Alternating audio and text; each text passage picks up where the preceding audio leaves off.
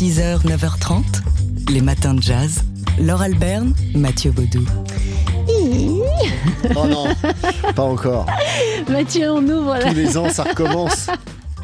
ça va durer comme ça Oh, c'est pendant long. 25 jours. Euh, Aujourd'hui, on ouvre la première porte, la première fenêtre de notre calendrier de l'avant des matins de Qui jazz. grince toujours. Donc, vous n'aurez pas mis d'huile, ce sera comme ça. Euh, nous sommes le 1er décembre aujourd'hui, donc on commence à vous donner une idée de cadeaux de Noël par jour jusqu'à Noël. Et aujourd'hui, c'est un énorme cadeau. Il fait 900 pages. C'est un, un gros format. Un ouvrage qui est paru pourtant originalement en 1934. Oui, à la veille de la journée internationale pour l'abolition de l'esclavage. Euh, quoi de mieux que de vous conseiller la traduction en français de l'anthologie noire euh, 1934. Donc, euh, c'est le- le- la date originelle de la parution de cet ouvrage euh, qui est sorti initialement à 1000 exemplaires. Et La- pas un de plus. hein. La Negro Anthology et à l'initiative de ce projet énorme, une certaine Nancy Cunard. Alors Nancy Cunard, c'est un personnage fabuleux. Elle était écrivaine, poétesse, euh, Anglaise. issue, euh, anglaise, issue euh, d'une famille extrêmement riche, héritière de la compagnie maritime Cunard qui assurait les, les liaisons transatlantiques. Elle était anarchiste et s'affichait avec des Africains américains à Paris où elle s'était installée et notamment avec son amant qui était musicien. Et c'est peu dire qu'elle a fait souffler sur son époque un vent de liberté et de révolte. Pendant trois ans, Nancy Cunard voyage et rencontre historiens, anthropologues, militants et artistes. Au total, plus de 150 collaborateurs pour cet ouvrage collectif historique qui documente les violences infligées aux Noirs tout en célébrant les cultures héritées d'Afrique à travers le monde. Euh, Les sources présentes dans le livre, des iconographies, des archives, des articles de presse, des témoignages euh, ou encore des poèmes et des chansons.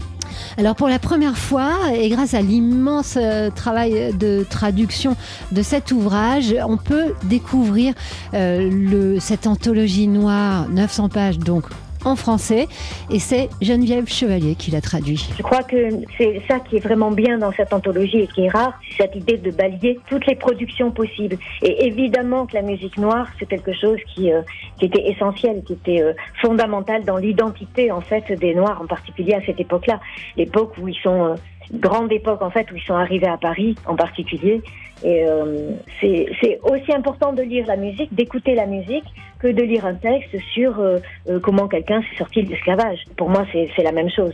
Voilà l'anthologie noire euh, de Nancy Cunard qui est parue aux éditions du Cendre, ce sont des éditions belges je crois. C'est la première idée de notre calendrier de l'Avent. Une traduction, donc, on le rappelle, de Geneviève Chevalier. On le rappelle parce c'est que un c'est énorme boulot. c'est hein, un 900 travail pages, gigantesque. Les matins de jazz. Alors hier, on s'est tous réunis, tous les gens de TSF Jazz, dans ce studio là où on vous parle. On était nombreux, c'était le bazar. On s'est couché beaucoup trop tard, mais euh, on avait envie euh, de partager avec vous, comme on le fait chaque année depuis que cette radio existe, les albums qui nous ont marqués en cette année qui s'achève 2022. Le top 10 des meilleurs albums 2022 selon nous, selon l'équipe de TSF Jazz, avec, euh, on vous le rappelle, donc, euh, bah, on, on va, on va commencer par quoi? Par le gagnant quand même, Louis Matouté, le, le guitariste suisse, avec son album Our Folklore qui arrive en première position. Il y a Samara Joy, on trouve aussi Anne Passeo, Laurent Coulondre, Makaya McCraven, Gabriels ou encore Elidé Gibri, Yukotman Mathis Pasco et Gérald Clayton. Voilà, donc vous avez tout dit sauf une. Oui. Euh, vous en avez cité neuf, Mathieu, parce que bah, la dernière, on, on l'a gardée. Alors, c'est pas du tout la dernière dans le classement, mais non, c'est la médaille de bronze. voilà. Et, et en même temps, euh, entre de 1 à 10, en fait, ça veut pas dire grand-chose parce que il y avait de 1 à 10, il y avait que des numéros 1 pour au moins euh, l'un d'entre nous dans l'équipe. Donc, c'est que des numéros 1 ex aequo, c'est 10 albums. Donc, fin du suspense. Euh, celle qu'on n'a pas citée encore, c'est euh, la formidable Cécile McLaurin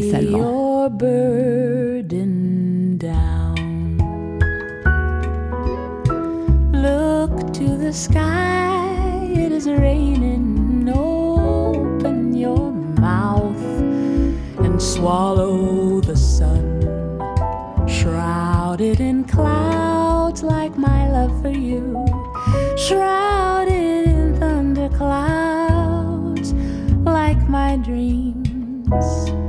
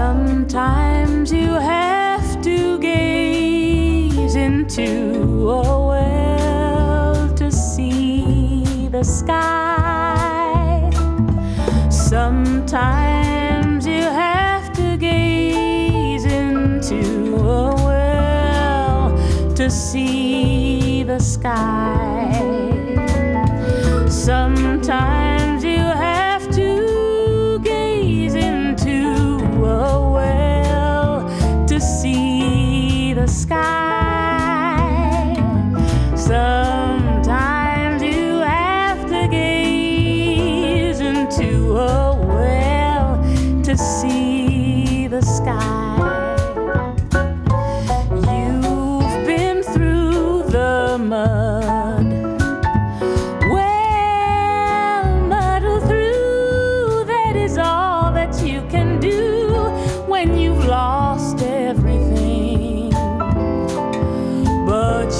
Sense of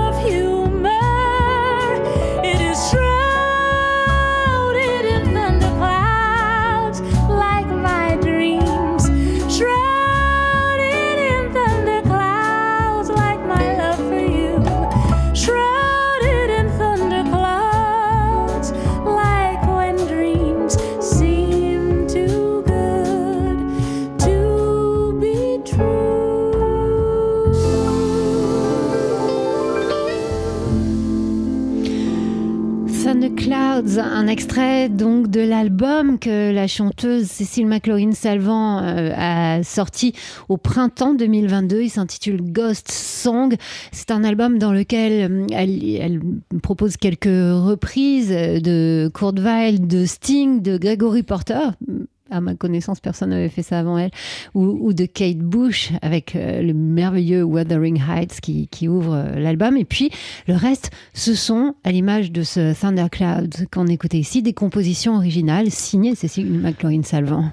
Ghost Song, donc cet album de euh, Cécile McLaurin-Salvant, qui fait partie de notre top 10 des meilleurs albums de cette année 2022. Alors, si vous la voulez, cette liste, on vous l'a mise en ligne en une de notre site, tsfjazz.com. Et franchement, si vous avez des cadeaux à faire, comme on est le 1er décembre et qu'aujourd'hui on va commencer euh, notre calendrier de l'Avent, vous pouvez piocher n'importe lequel de ces albums. Il est recommandé par l'équipe de TSF Jazz. 6h, 9h30, les matins de jazz. Laure Alberne, Mathieu Baudou. Alors attendez, je vais chercher sur notre étagère parce qu'il y est depuis 11 mois maintenant. C'est aujourd'hui qu'on ressort notre calendrier de l'Avent des matins de jazz. Vous connaissez le principe, euh, chaque jour, et ce jusqu'à Noël, on va ouvrir une petite fenêtre. Mathieu, j'espère que vous avez graissé un petit peu les gonds pour oui, cette, année. elle ne grince pas les On va fenêtres voir. du calendrier. Ah, bah si, ça grince encore. Aujourd'hui, on ouvre la première fenêtre euh, du, de- du 1er décembre, donc avec une première idée de cadeau de Noël. Et c'est une idée fort imposante, un ouvrage de 900 pages. À la veille de la journée internationale pour l'abolition de l'esclavage, cette idée de cadeau, c'est la traduction en français de l'anthologie noire. Euh, en 1934 paraissait donc 1000 exemplaires de la Negro Anthology à l'initiative de ce projet. Nancy Cunard, écrivaine, poétesse euh, anglaise, anarchiste, héritière de la compagnie maritime Cunard, donc elle vient d'une famille euh, richissime. Une femme incroyable, libre, amatrice de jazz, plus largement de la culture africaine-américaine, et elle a fait souffler sur son époque, on est en 1934, hein, on le rappelle, un vent de liberté et de révolte. Elle- a fait scandale, hein, notamment en s'affichant euh, au bras de son amant euh, noir américain à Paris. Enfin bref, c'était une femme euh, vraiment d'une grande liberté. Et pendant trois ans, c'était aussi une grande intellectuelle. Et pendant trois ans, Nancy Cunard a voyagé. Elle a rencontré des historiens, des anthropologues, des militants, des artistes. Et au total, plus de 150 collaborateurs qu'elle a invités à cet ouvrage collectif historique. Un ouvrage qui documente donc les violences infligées aux Noirs, euh, tout en célébrant les cultures héritées d'Afrique à travers le monde, euh, aux États-Unis, en, en Afrique même ou encore en Europe. Les sources présentes dans ce livre, iconographie, archives, articles de presse, témoignages, extraits d'ouvrages, poèmes et chansons. Et le jazz aussi euh, fait partie intégrante hein, de, de cet ouvrage, euh, donc euh, la Negro Anthology, enfin disponible pour le lectorat francophone. Et c'est Geneviève Chevalier qui l'a traduit pour nous. Je crois que c'est ça qui est vraiment bien dans cette anthologie et qui est rare, cette idée de balayer toutes les productions possibles. Et évidemment que la musique noire, c'est quelque chose qui, euh, qui était essentiel, qui était fondamental dans l'identité en fait des Noirs, en particulier à cette époque-là, l'époque où ils sont grande époque en fait où ils sont arrivés à Paris en particulier. Et euh, c'est c'est aussi important de lire la musique, d'écouter la musique, que de lire un texte sur euh, euh, comment quelqu'un s'est sorti de l'esclavage. Pour moi, c'est c'est la même chose. Et d'ailleurs, l'ouvrage commence par un, un chapitre euh, important consacré à l'esclavage et, et à son abolition. C'est un ouvrage vraiment magnifique, une somme. Il faut avoir la place hein, pour euh, caser les 900 pages chez soi, mais c'est passionnant. Puis ça peut faire une année de lecture. Premier volet, donc euh, première euh, fenêtre de notre calendrier de l'Avent 2022, une idée cadeau. Euh, cette anthologie noire dans sa traduction française, c'est sorti euh, aux éditions Cendre. Les matins de jazz. On parle d'art le jeudi matin et aujourd'hui on parle de beaux-arts. C'est la joie qui est entrée hier à l'Académie des beaux-arts. La joie, la liberté, la spontanéité lors de la très protocolaire installation de la dessinatrice Catherine Meurice au fauteuil numéro 6 dans la section créée pour elle de gravure et dessin. Et surtout, et ça c'est aussi un vent de, de nouveautés inédites, c'est la BD qui entre dans le temple des arts. C'était un, un grand jour hier pour l'ancienne dessinatrice de Charlie Hebdo, une cérémonie émouvante aussi et tendre où on a pu voir euh, le gros dégueulasse de Reiser. Mais oui, De quoi- parfaitement Eh projeté euh, de- derrière les Dans académiciens. l'Académie des Beaux-Arts, effectivement. Euh, de quoi défriser euh, donc les très sérieux académiciens, mais c'était aussi un grand jour pour la BD qui ne cesse de gagner euh, son statut officiel de 9e art. hein. Et oui, parce que récemment a été euh, nommé euh, le dessinateur Benoît Peters à la prestigieuse chaire annuelle de création artistique du Collège de France. Et puis il y a eu le- l'élection l'an passé de Pascal Horry, qu'on connaît comme historien, mais aussi comme critique de BD, nommé à l'Académie française, élu à l'Académie française. Et hier, c'est le dessinateur Blutch qui a remis à Catherine son épée d'académicienne euh, officielle avec des plumes intégrées sur cette épée, euh, dont la plume euh, de Blutch. Donc, Et avec la si spontanée et si talentueuse Catherine Meurice, c'est Cabu qui lui avait conseillé de signer de son seul prénom hein, Catherine pour que les lecteurs de Charlie Hebdo sachent bien qu'elle était une femme. C'est aussi la jeunesse qui entre à l'Académie des Beaux-Arts, une jeunesse saluée hier par ses pairs, mais aussi par le parterre d'invités qui lui a offert une chaleureuse standing ovation à la fin de cette cérémonie où euh, certains, certaines ont essuyé quelques larmes. oui, moi entre autres. Alors, on vous conseille évidemment, parce que si Catherine Meurice a été élue, bah, c'est aussi et surtout pour son travail, en plus de son engagement. On vous conseille euh, ses ouvrages et notamment le dernier, La jeune fille et la mère, qui est un ouvrage somptueux et qui ferait un beau cadeau de Noël. Les matins de jazz. De l'œil à l'oreille. Et nous, pendant ce temps, bah, on laisse ouvert le, le micro de Fabien Simode, comme ça il peut faire du bruit. Fabien Simode, rédacteur en chef du magazine D'Art L'œil, qui ce matin nous parle d'art et plus précisément de Pete Mondrian. Exactement. Le musée de Düsseldorf en Allemagne présente actuellement une grande exposition, vous l'avez dit, de Piet Mondrian. Le peintre néerlandais est avec Malevich, Delaunay et Kandinsky l'un des pionniers de l'art abstrait du début euh, du XXe siècle. Alors ces tableaux, vous les connaissez, des compositions géométriques strictes faites de, de lignes noires et blanches et de grands champs de couleurs rouge, bleu et jaune. Alors vous les avez euh, déjà vus reproduits un peu partout quand ils n'ont pas inspiré votre mobilier. Euh, L'intérêt de cette exposition est de nous rappeler que Mondrian n'a pas euh, été toujours le peintre abstrait euh, dont je viens de vous parler. Il a peint au début des années 1910 des séries de paysages, notamment des vues de bords de mer et des arbres, qu'il a fait un peu à peu évoluer vers la rigueur géométrique et les formes pures, ce que les historiens de l'art appellent le néoplasticisme. Et cette exposition a permis de faire une découverte assez inhabituelle. Inhabituel, c'est le mot. Cette exposition présente en effet une peinture intitulée New York City One, réalisée en 1941. Il s'agit d'une série de lignes droites, rouge, jaune, bleu et noir, normales, qui s'entrecroisent sur un fond blanc. Or, en préparant son exposition, la commissaire s'est aperçue eh bien, que le tableau était tout simplement accroché à l'envers depuis plus de 70 ans. Et oui, sur une ancienne photographie hein, de 1944, la commissaire a remarqué que la toile était euh, présentée dans l'autre sens sur un chevalet. Cela m'a intrigué, intrigué, dit la spécialiste, qui lors de ses recherches a compris que le tableau avait été en fait euh, disposé par erreur à l'envers un an plus tard, en 1945, lors d'une exposition au MoMA.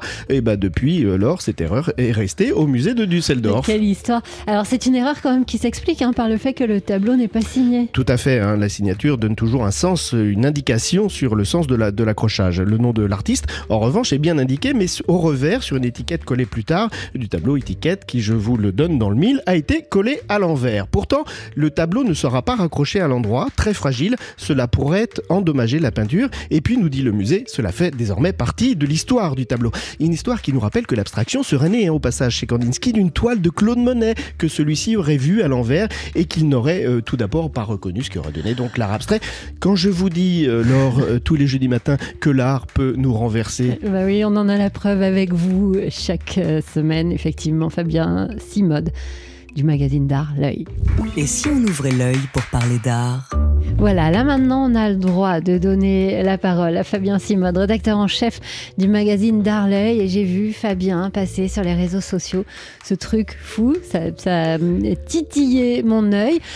Un œil Justement, l'œil, le magazine que fou. vous rédigez, voilà, qui s'est délocalisé Eh oui, au Cameroun. Et oui, tout à fait. Le projet est né euh, en février euh, 2022, donc il y a une dizaine de mois, où j'ai accompagné la présidente de l'Institut français lors d'un reportage pendant euh, plusieurs jours euh, au Cameroun. Et j'ai rencontré là-bas des dizaines et des dizaines d'acteurs euh, de l'art, des artistes bien sûr, mais aussi des, des chefs de village euh, qui défendent leur patrimoine, euh, des, des- des- des journalistes, des, euh, comment dire, des, fondateurs de, de, de, de- de- de lieux d'exposition. Alors il faut savoir que le Cameroun, c'est un lieu où il y a une énergie créative énorme. Il y a énormément de, gens extrêmement formés et de, de grande qualité, mais par contre, il n'y a pas lieu de démonstration. On n'est pas en France. Il y a très peu de musées. Il n'y en a qu'un ou deux. Euh, il y a plusieurs écoles d'art, par contre, bizarrement, mais il n'y a pas de galerie, il n'y a pas de centre d'art, etc. Et pas de magazine d'art non plus, Et pas de magazine d'art, exactement. Et là, on m'a dit la difficulté pour eux de travailler et certains euh, déprimés. Et moi, je leur ai dit, bah tiens, et si on venait faire un magazine d'art ensemble? Et là, l'Institut français m'a dit chiche à l'époque. Et ben j'ai dit chiche. Et c'est comme ça que fin octobre, je suis parti avec mon directeur artistique, euh, Michael Bureau, pour, pendant six jours, six jours pleins, réaliser un magazine avec 20 journalistes locaux euh, sur l'art et le patrimoine au Cameroun. C'est une expérience complètement inédite, historique même. Alors c'est l'occasion pour nous, public français, et pour le public de partout d'ailleurs, hein, parce que c'est un magazine qu'on peut voir en ligne sur le site du Journal des Arts, c'est l'occasion de découvrir l'art camerounais, et donc vous le disiez qui est extrêmement riche. Et oui, euh, c'est des dizaines et des dizaines d'artistes que l'on peut exposer euh, aujourd'hui, euh, enfin de niveau international, qui ne sont pas toujours reconnus. Alors, il y a des gens comme Barthélemy Togo ou euh, Pascal Martin Taillou qui sont connus internationalement, mais il y a énormément d'artistes comme euh, Fokou, comme euh, Alioum Moussa. Alioum Moussa, Ah, quel coup de cœur pour Alioum Moussa. Ah oui. hein. Et Alioum Moussa, vous découvrirez par exemple le projet qu'il a mené, parce que ce sont des gens qui sont très impliqués sur place. Il a récupéré des, des, des- comment on appelle ça, des, hum, ah, des, des, Des ah, oui, des non, bah, des- des- photos, des... je ne sais pas. Et ben c'est des oh, le, nom m'échappe. En tout cas, c'est des affaires scolaires pour enfants sur lesquelles il a peint et qu'il vend euh, de, de- de manière très accessible pour promouvoir euh, la, la scolarisation là-bas.